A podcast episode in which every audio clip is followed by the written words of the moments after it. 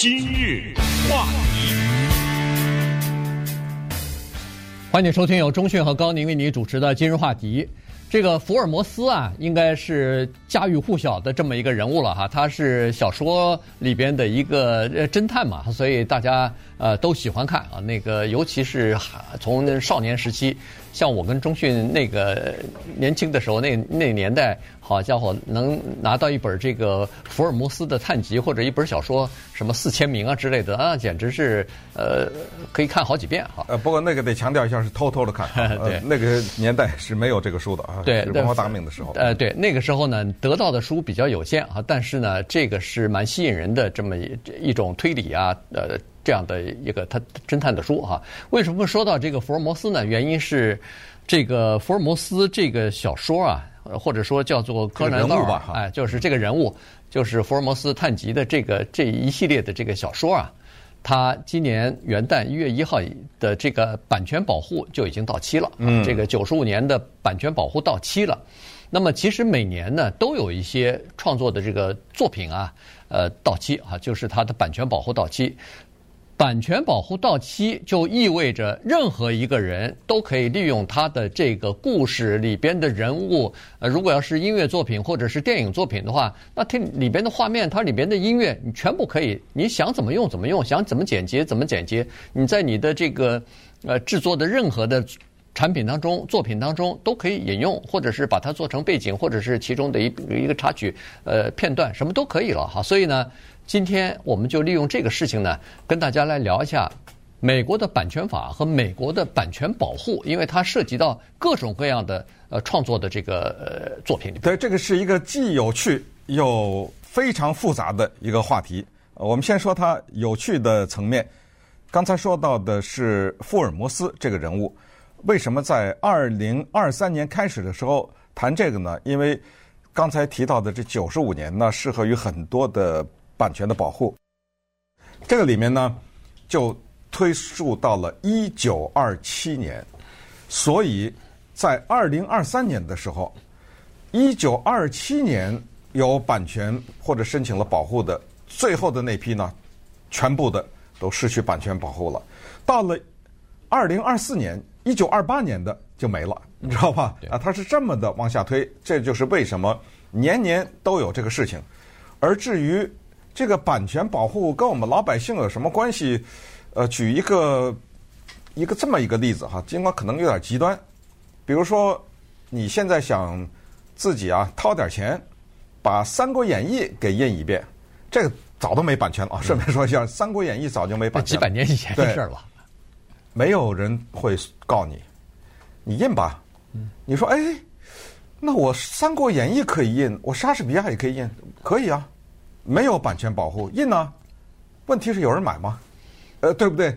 你印这些书不要钱呐，各种这个设计啊、工厂啊什么这些，你得确保能卖出去。一个人为什么要向你买你印的那个很粗糙的《三国演义》啊？到处都可以买到，所以这个你明白了哈，《三国演义》你不用担心，你印吧，可以去卖。但是有一个情况你可以做，我说啊。我看了《三国演义》以后，我觉得这个里面有一些部分挺枯燥的，有一些部分适合小孩，有一部一些部分适合老人。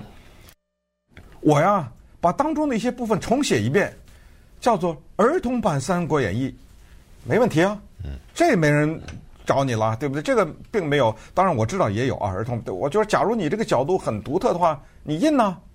接下来就是市场的考验了，有没有人买啊？对不对？莎士比亚也一样，我把这个《哈姆雷特》呀。我给他重讲一遍，或者说我把它拍成电影，没问题啊。呃，这个故事本身已经失去版权了，最后检验的是你拍了电影 有人看吗？对不对？最后靠这个来检验。那么回到福尔摩斯，如果是在二零二三年以前有一个电影公司说我拍一个福尔摩斯的故事，对，可以啊，拿钱吧，知道吗？人家福尔摩斯的后代啊，就是柯南道尔这个作者啊，他的后代。嗯，等着你拿钱了，各种约你就签吧。但是 到了二零二三年以后，你说我想拍个电影，里面有个人物叫福尔摩斯，他的助手叫华生，呃，拍，对不对？你那版权就不用付了。可是这个里面呢，有其他的问题，就是刚才说的什么音乐呀，还有相关的设计的跟这个福尔摩斯有关的其他一些东西，你得看清楚那个版权过期了没有，知道吗？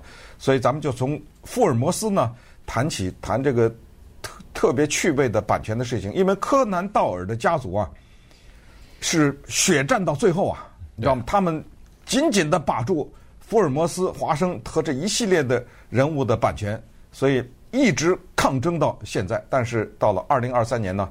终于，他们变成叫做 public domain，翻译成中文叫做公共版权，就是谁都可以用了。对，这个就是柯柯南道尔他的家族或者他的基金会啊，他到底是要争什么东西呢？第一是版权的问题啊，就是说你不管是电影、电视、呃小说什么的出版物，只要用了我的这个里边的东西，那你要交版权啊，版权费，这是第一，这是他们的一个一笔收入。对，第二就是。他要保持一个东西，就是对这个福尔摩斯也好，对华生医生也好，他们的人物塑塑造，他们的形象，你不能说是哦，我买了版权，我想怎么做怎么做，我把那个福尔摩斯说成是个骗子，我把那个福尔摩斯说成一个恶棍，或者说是福尔摩斯啊，你们都不知道。你知道他没太太吗？啊同性恋啊，对啊，等等这些有关于形象方面的问题，要他们的这个柯南道尔的基金会或者就是遗产基金会他们来把关才可以。这个后来打官司打得很厉害啊，最后呃呃法院好像是批呃就是驳回了他们的这个请求，也就是说，当你一个人把这个版权买了以后。他是可以做任何的编辑。我越想越觉得福尔摩斯和华生是同性恋 他们俩的这这形影不离啊！没错，没错，这是开玩笑，开玩笑，不要介意。不，就是说你可以这么想，对，呃，也可以这么编啊。但是，呃，在这之前，官司没有打完之前。那你这么编，你要有一个心理准备，就是你等着接那个律师信吧。被告死。哎，对，呃，然后你不被告死也被你就就拖着，就就打打这个官司吧。这是等于是一个作品的。呃，等于是头上悬一把剑一样的，你这个不确定性太大啊，有可能你输掉这个官司啊，所以人们都不愿意做这种推测。人们人家那个基金会等着呢，看着呢啊，所以呢，这是一方面。这个就是为什么版权过期以后的重要性。版权一过期，什么这方面的担忧，什么这方面的法律诉讼全没了。对，呃，如果你这个时候心血来潮想编一个故事啊，福尔摩斯和华生两个人是浓厚的。同性恋的感情，对不对？从此演发出一个故事来，闹不好大卖啊！呃，如果你这个故事讲得好的话，那这就是关于这个版权啊。咱们用福尔摩斯挑起来这个。那说到一九二七年这一年呢，咱们就看一看了啊。这个里面涉及到的文学作品，包括虚构的长篇小说，或者是叫做非虚构的作品。但是呢，这个里面主要是虚构的作品，因为非虚构的作品有什么问题呢？非虚构作品都是真人真事儿嘛。嗯。那他可以写，你也可以写啊，对，对不对？所以主要的呢是虚构的小说，第二呢就是电影，第三呢就是音乐。你看，我们看到了这里面有有一个什么共同点吗？就这里面都涉及到的是一种的叫文艺创作啊，就是他虚构出来的。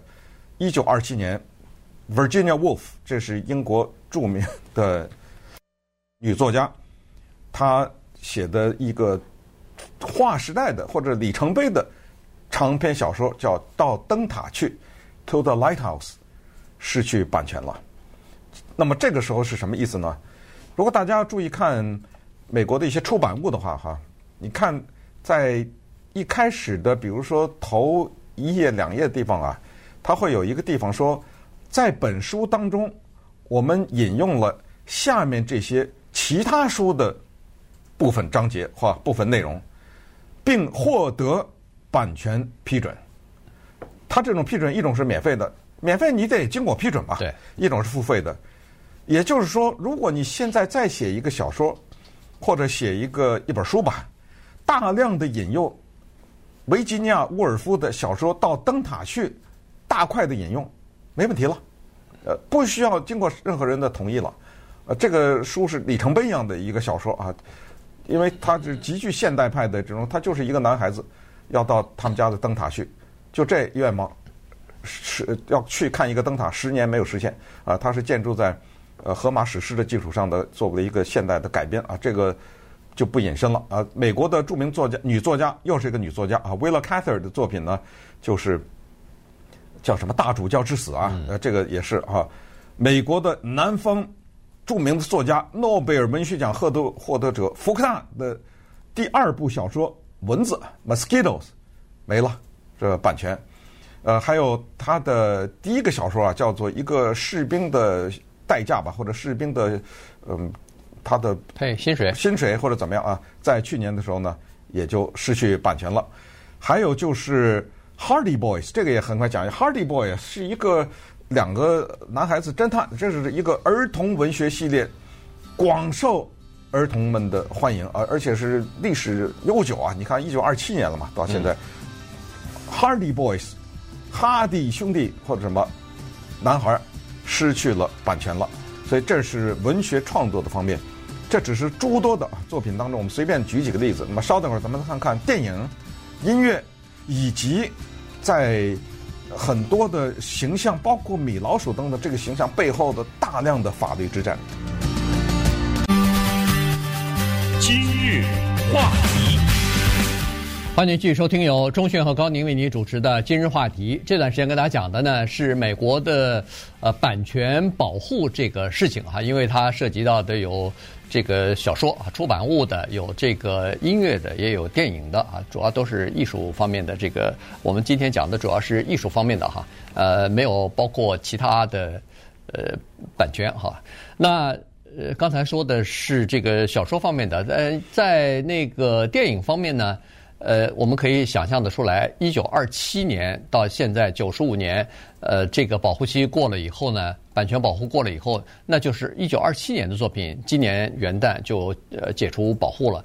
那一九二七年一看就是这个默片时代，那个时候既没有彩色，也没有声音啊，都是无声的，所以呢，这些。被解禁的或者说不受版权保护的作品，像那些什么大都会啊，呃，这个是 Metropolis 啊，这个算是一个经典的呃默片儿。这是算是美国的或者整个人类吧，因为这是德国电影，这是科幻的鼻祖啊，科幻电影的鼻祖。那太太早了哈，这个非常经典的一部电影，尽管我没看过，但是我只听说过啊。然后另外一个叫做 Wings，这个翅膀。这是机翼，就飞机的翅膀啊，飞机的翅膀。嗯、这个呢，也是啊，这而且还是第一届奥斯卡奖最佳影片的得主呢，所以值得提啊。啊，对，所以呢，这个也到期了啊，这个呃，版权保护也过了。然后这个希区考克的呃第一部惊悚片，嗯、这叫什么？房客啊？对，房客 Lodger 啊。房客他也是啊，到到期了，还有什么呃爵士歌手啊之类的，反正呃这是几部有名的哈，那就是无名的很多人你很多片子你没听说过的，稀里哗啦的几乎几乎也就只要是一九二七年以前拍的，现在都到期了。对，爵士歌手这个电影非常值得一提哈，原因呢是在今年提名金球奖的有一个电影叫《巴比伦》呐，嗯，当中还对。这个电影呢有所致敬，什么意思呢？因为这个爵士歌手就是一个里程碑了，原因是人们第一次在电影上听到了声音，这个是一个白人演员叫 Al Jolson，他出来唱歌，下面的观众看到的是那个演员嘴里出声了啊，对。但是呢，他把脸给涂黑了，这又是一个里程碑。他要去演一个黑人，所以叫爵士歌手嘛。呃，这个呢是在好莱坞的历史上有多重的意义。然后他就说了那个电影史上的那句名言，就是当大家都在处在一种非常震惊的状态之下的时候，听又唱歌，他这会儿突然说了一句：“他说好听的还在后面呢。”是吧？他。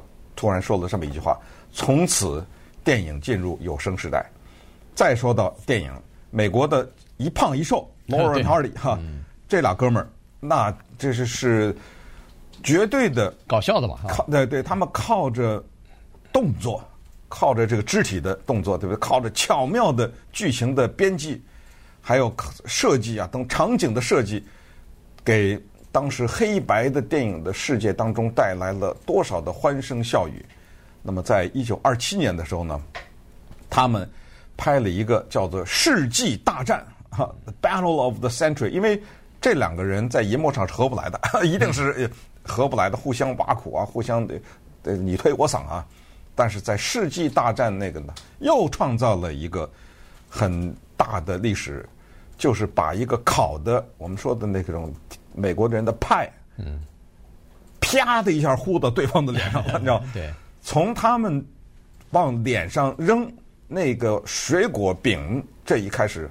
从那以后，我们在美国的电影的银幕上看的还少吗？对，太多了。但这问题是你得知道是哪儿来的呀，对不对？你得知道人家第一次想出来这个，手里拿着一个饼，上面全糊着全是水果，烤出来烤出来那种饼啊，哗的一下糊在你的脸上。还有后来不是光是电影啊，包括 Bill Gates 什么去什么外国访问，旁边那些人啪的一下把一个饼糊在他脸上，表示抗议什么之类的。有的是糊蛋糕，现在现蒸蛋糕啊什么之类的，您都别忘了呀。就是一九二七年的 The Battle of the Century 世纪大战，这一胖一瘦这俩人首先给创造出来的。对，所以呢，这个电影这方面呢也来了哈。这个解除了这个版权保护以后呢，里边的片段什么的你剪接吧，你用吧，呃，对，都可以了。如果你再拍一个什么电影，咱们就说啊，在家庭的或者是你自己呃挺喜欢的弄个电影，你就可以把他的这个片段用来了。对不对？有时候我们看这个好莱坞电影，是不是看这个电影的中东的电影？比如说在电影当中，我们看到一个电影院里面一些人坐在电影院里看电影，啪的一下，下一个镜头是那个银幕上放的那个电影，哪儿来的呀？那个他那个要不就出钱，要不就是宣传，对不对？对。那个 你不可能随便使用。现在刚才说的那些，你可以随便的剪接到你的其他的电影当中去。嗯。音乐作品也是啊，二七年以前的这个音乐的歌曲也好，歌词也好，嗯，呃，乐谱也好，基本上也都解禁了。但是在电影和音乐里边呢，它有这么几个例外。所谓的例外就是说，你有有可能二七年的一个电影它是解禁了，但是如果要是在比如说啊，假设一九五十年代、六十年代这部电影重新在推出的时候，重新在放映的时候，它加了一段新编的音乐。或者加了一些片段在里头，对不起，那这些还没到期呢。这一部分新添的东西，你还不能免费的使用啊，就是你可以用原来的部分。所以你看，这个美国的这个版权保护是非常复杂的哈。你像贴膏药一样，中间贴了一块，插了一块，哎，这些你只要没到期，你都还不能使用，还在版权保护的这个范畴之内呢。所以这个是一个情况啊。另外呢，在音乐作品当中也是一样，刚才说的各种各样的这个歌曲啊什么的，只要是在二七年以前的，呃，现在都基本出来了。不过一九二七年之前的这些歌，说实话，咱们大概都很久没有听到。但是你不要忘了，这个音乐这个使用的更广了。为什么呢？现在很多人喜欢在家里拍个什么东西放在 YouTube 上。是，对。你拍个什么东西放在 YouTube 上？包括我直接认识的啊，有一些朋友拍的都是很专业的东西了。你想配个乐来了，问题，你配了这个乐，如果这个音乐受到版权保护的话，你还不用别人，那个 YouTube 就不让你上，你根本登不上去，因为一要有人举报，那 YouTube 就把你给删了，你根本放不上去。那你想，当然我们也知道，在 YouTube 上存在着这样一个空间，如果你去搜寻的话，叫做无版权保护音乐。呃，你上去找找去吧。但是那种音乐，问题老百姓不熟啊，对不对？嗯、对，你想用一个，你比如说一九二七年那个 Duke Ellington，这是黑人的这个爵士乐的大师，啊，他的那个叫做 Black and Tan Fantasy，他这一段音乐，比如说哦、呃，很壮观、很棒的一段，没法用啊。可是从今天开始用吧，你 知道吗？呃，就是从二零二三年开始，Duke Ellington 这个音乐是 Irving Berlin。叫欧文柏林的，对不对？叫做 Putting on the Ritz 的什么带上钻石什么之类的哈，这种的音乐，这都是经久不衰，就是很老百姓很多的比较熟的，尤其有某些年龄的老百姓，对不对？对听到听到旋律，你大概就知道啊。而且不光是你个 YouTube 呀，你要是好莱坞什么拍个电影用啊，嗯，对，做背景音乐啊，那多震撼呐，你知道吗？所以这就是版权保护啊。当它进入到公共领域的时候呢，它的重大意义。但是，这个背后呢，有非常复杂的法律，有相当多年的抗争，这些人才获得的这个九十五年。这个事儿呢，还要回到一九九八年去，还要回到迪士尼这家公司，还要再谈谈马丁路德金他那句“我有一一个梦想”这句话，你都不能用啊。那么稍等，我们再看看马丁路德金的家族为捍卫版权做的不懈的努力，以及迪士尼为捍卫版权可以做的多么的极端的一个地步。今日话题，欢迎继续收听由钟迅和高宁为你主持的《今日话题》。这段时间呢，跟大家讲的是美国的版权保护啊，从这个福尔摩斯。探集开始说起，因为它的这个版权呢，九十五年到期了啊，所以呢已经没有版权保护了。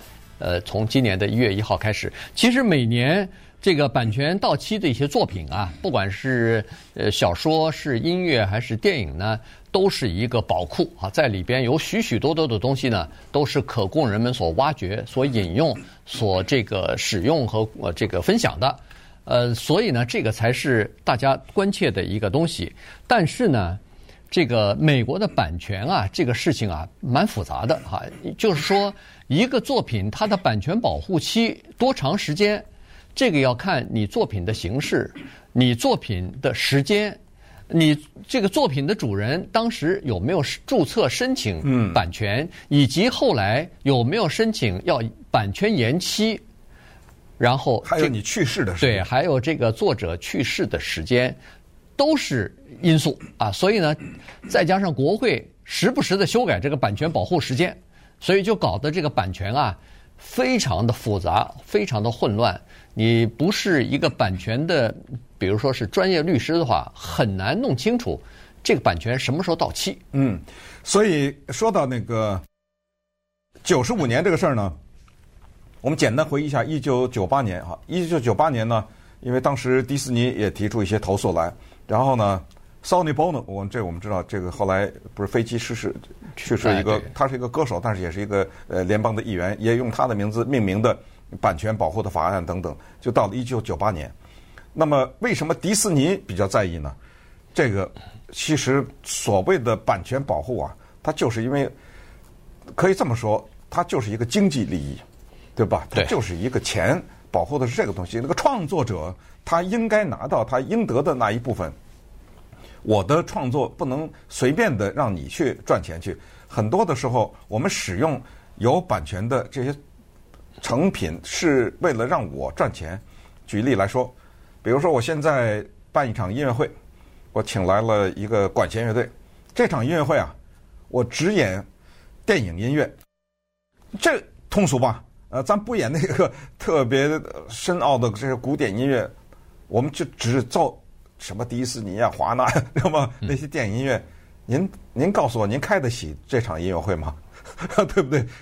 因为你这个音乐会是卖钱的呀，那些电影里面的音乐让你用啊，你不卖钱也不行啊，对不对？所以这就是迪士尼啊，他特别在意，一个是个人，就是创作者；一个就是企业。可是更多的呢，是。拥有这些作品的出版商，以及电影公司啊，或者是音乐的这种唱片公司，迪士尼到了什么程度啊？迪士尼在呃佛罗里达有一个儿童的算是幼儿园吧，幼儿园为了让孩子们开心，在那个墙上呢画了，不是米老鼠的女朋友叫 Minnie Mouse 嘛，啊画了一个这个，被迪士尼发现，有人举报了。迪士尼勒令他们把他这个刷掉。那它这个里面，第一是你触犯了我的版权，第二是你这个日间看护的孩子的中心你是免费的吗？你收钱吧。嗯，这钱我迪士尼拿到了吗？刷了，就愣给他刷了。二零零六年的时候，有一个刻墓碑的工人。在一个孩子的墓碑上刻了一个维尼熊。顺便说一下，维尼熊是迪士尼的产品，被迪士尼发现了，跟这个人说不行。人家说这孩子生前啊，他的愿最喜欢的维尼熊。嗯，他死了，我把一个维尼熊刻在墓碑上，我还没赚钱呢。对，不行，而且还给你宣传呢，啊、对不对？不行，呃，而且迪士尼给他发的律师信是说，从此以后不是这个孩子。是任何墓碑上都不能刻，什么米老鼠啊、维尼熊啊。到了二零二零年，这还是疫情的时候啊，在佛罗里达有一个小学，家长会啊要募款，为了募款呢，这个小学就放了迪士尼的一个电影，叫做《狮子王》（Lion King），后来被举报了。举报了以后，迪士尼说：“呃，看来你看在你们是小学啊，看在你们是募款这份儿上啊，呃，交个两百五十块钱罚款吧。”嗯，你说迪士尼缺这两百五十块钱吗？不是，它是个原则性的问题。但没想到迪士尼此举得罪了家长和这些孩子，哇！那网上把迪士尼给骂的呀。嗯，当时迪士尼的 CEO 是 Bob Iger，现在不是又回来了吗？对。对当时，哎呀，他简直是无地自容。最后呢，发表了一个公开的声明道歉。啊，不好意思啊，这是个人家是学生家长会，这样，咱还是公事公办。这两百五十我出了，呃，尽管这可能影响到我明年的收入，他出了。我讲这些故事就是告诉你啊，这些大公司啊，为了捍卫他们的人物的形象。就是他们创造的这个，为了捍卫他们的版权的尊严呢，那是无所不用其极。所以在这个基础上，我们就看看一九九八年国会为此做了一些什么改变。对，其实我们必须要了解的就是版权保护，当时就是在美国哈，它有个版权法，保护这个版权到底是为什么？当时的版权保护的初衷啊，或者说它的逻辑是这样子的，就是我们要鼓励人们创作的欲望。我们要保护，第一是鼓励，第二是保护。你创作出来一个经久不衰的，不管是商品也好，作作品也好，你都可以受益啊，而且还可以传到你的下一代去。所以呢，它是为了激起人们的创作的欲望的。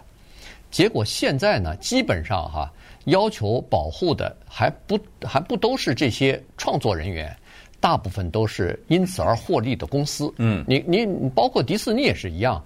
实际上，那个创作维尼熊的那个作者，他没要求这样子创创造出来那个呃 Mickey Mouse 的，他可能也没有要求。但是，但是迪士尼要求这个公司，他得到了好处以后，他会要求啊。所以呢，这个就是我们必须要先了解这个状况。那么，保护时间越长。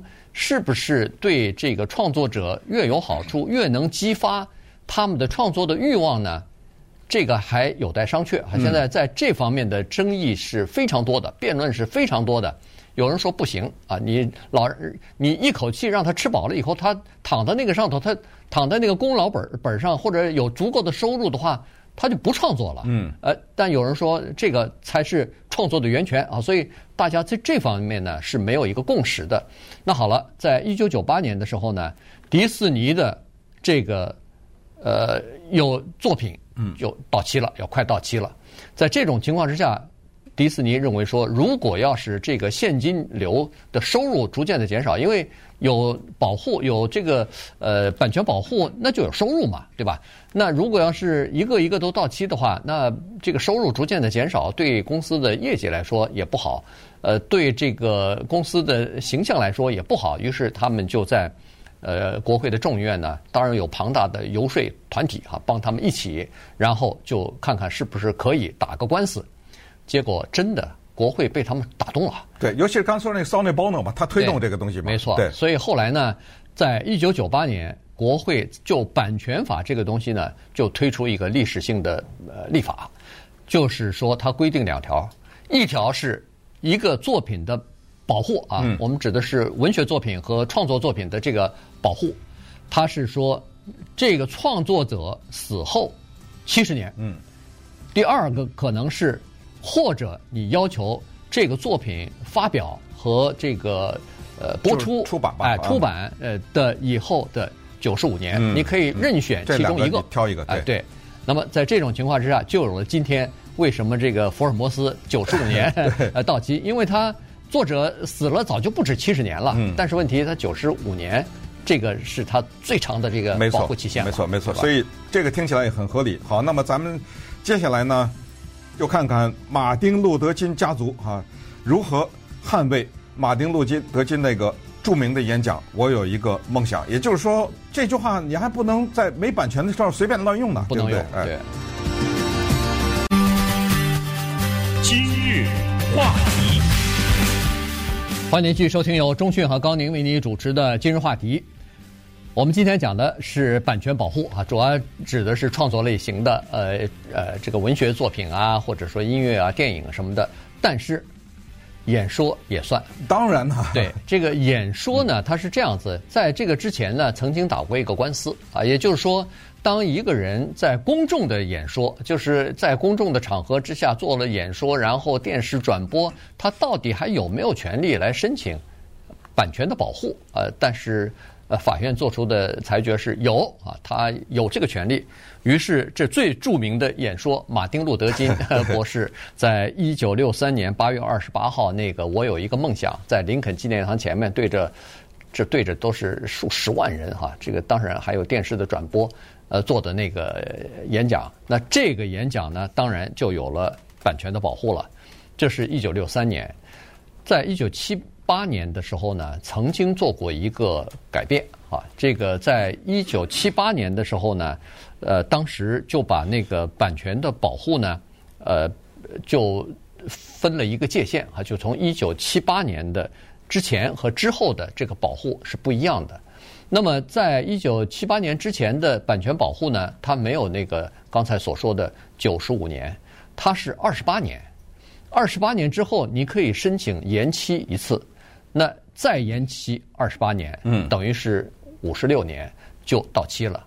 那如果要是五十六年到期的话，对不起，那这个一九六三年的那个马丁路德金，我有一个梦想的这个演说应该到期了，对啊，应该作废了，嗯，但是没有，国国会通过的那个一九七八年以一九七八年为界的那个法案呢是通过了，但是他在这个法案上头呢。又加了一点点附加的附加的额，就是就是给了一点点这个额外的保护，就是给马丁路德金的这个呢，国会至少是给了两个额外的保护，一个是十年，一个是一个是二十年，一个是十九年，所以五十六年之后再加上这个三十九年，这一下子变成了这是九十，差不多也就是九十多年了啊，所以呢。这个马丁·路德·金的这个“我有一个梦想”的这个保护版权保护呢，现在七算八算，你看二十八加二十八加二十再加十九，这七算八算，它要到二零五八年 才到期的。这什么意思？什么叫做版权保护？就是未经许可不得使用。对，你别看这很激昂啊，很振奋呐，这样的话，说我这个拍个电影里插一段这个，没可能。交钱吧，要不就交钱，要不就取得许可，所以这就是残酷的版权保护。那么说到马丁·路德·金的家族呢，还有更残酷的，就是美国的著名的黑人女导演 Ava DuVernay 啊，她那一年导演的《Selma》，这就是马丁·路德·金带着人游行的那个电影啊，嗯，居然没有得到版权，为什么呢？因为他是这样的哈，就是马丁·路德·金说的一些话呀，这个编剧呢。他不能照样用，不能一字不差。其实都留下来了，他只能按着那意思给重新改写一下。然后呢，他们去找那个马丁·路德·金的家族啊，是要这个版权啊，说我们这电影版权。哎，我这说的是马丁·路德·金的英雄的这个对不对？是人权领袖，是这么样的表彰他。我用他一些说的话，哎，人家那个家族说哦，不不好意思啊，有个另外一个导演。叫 Steven Spielberg 呀，他把这些买去了。他说他要拍电影，什么时候拍不知道。可是我们已经卖给他了，嗯，没办法了。再有一个问题就是，后来丢巴内他们这个制作团队也决定，就是不再去向马丁·路德·金的家族申请许可。原因是，一旦你把他们加入进来，他就说了。这里面的你听着啊，人家那个家族的版权的要求是什么？你这马丁·路德·金谁演呢？嗯，我得有意见。对，哎，你挑了一个演员啊，这个黑人演员，我不同意，不行，你知道，就是他他不同意的话，你不能用这演员。嗯，谁导演呢？谁编剧啊？谁作曲啊？我他全都参与了。后来，所以这个《Selma》这个电影，我记得当然得了奥奥斯卡提名了哈，也可能我记错，反正这我看过，这是非常棒的一个电影。然后。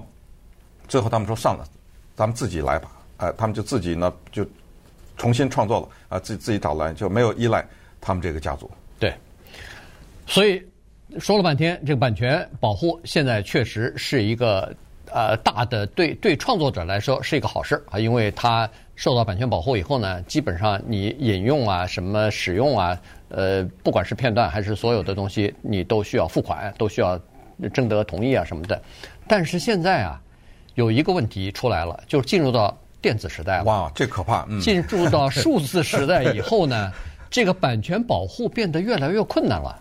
你比如说，现在有电子书，当然有很多人在书的方面，呃，你是可以，你比如说我付了一个九九毛九，我下载了，我读了，读完了以后，我可不可以让中讯在没有付钱的情况之下看呢？嗯，我可不可以让我的家人、我的朋友，大家都在我这个下载的东西、呃、下载的这个书上看呢？应该都可以啊。哎，还就这个简直是。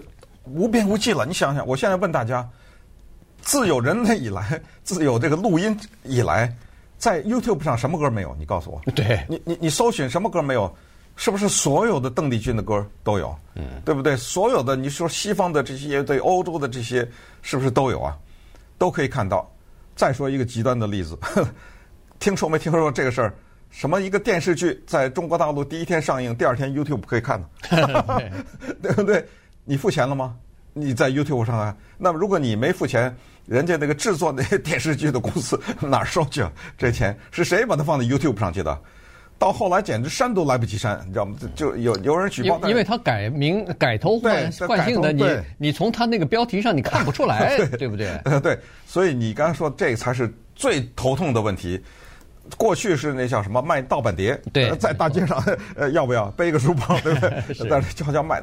你到现在在任何地方，你就在街上看有人卖盗版碟吗？我买了以后都不知道在哪放，我连那播那个碟的机器我都没有了，对不对？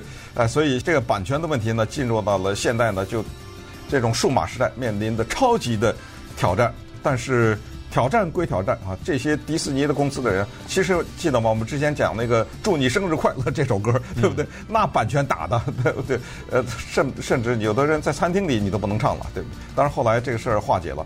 涉及到都连那个最高法院都已经下手了，对不对？所以这版权的问题啊，呃，今天呢，我们算是开启了这么一个课题吧，咱们以后咱们慢慢研究。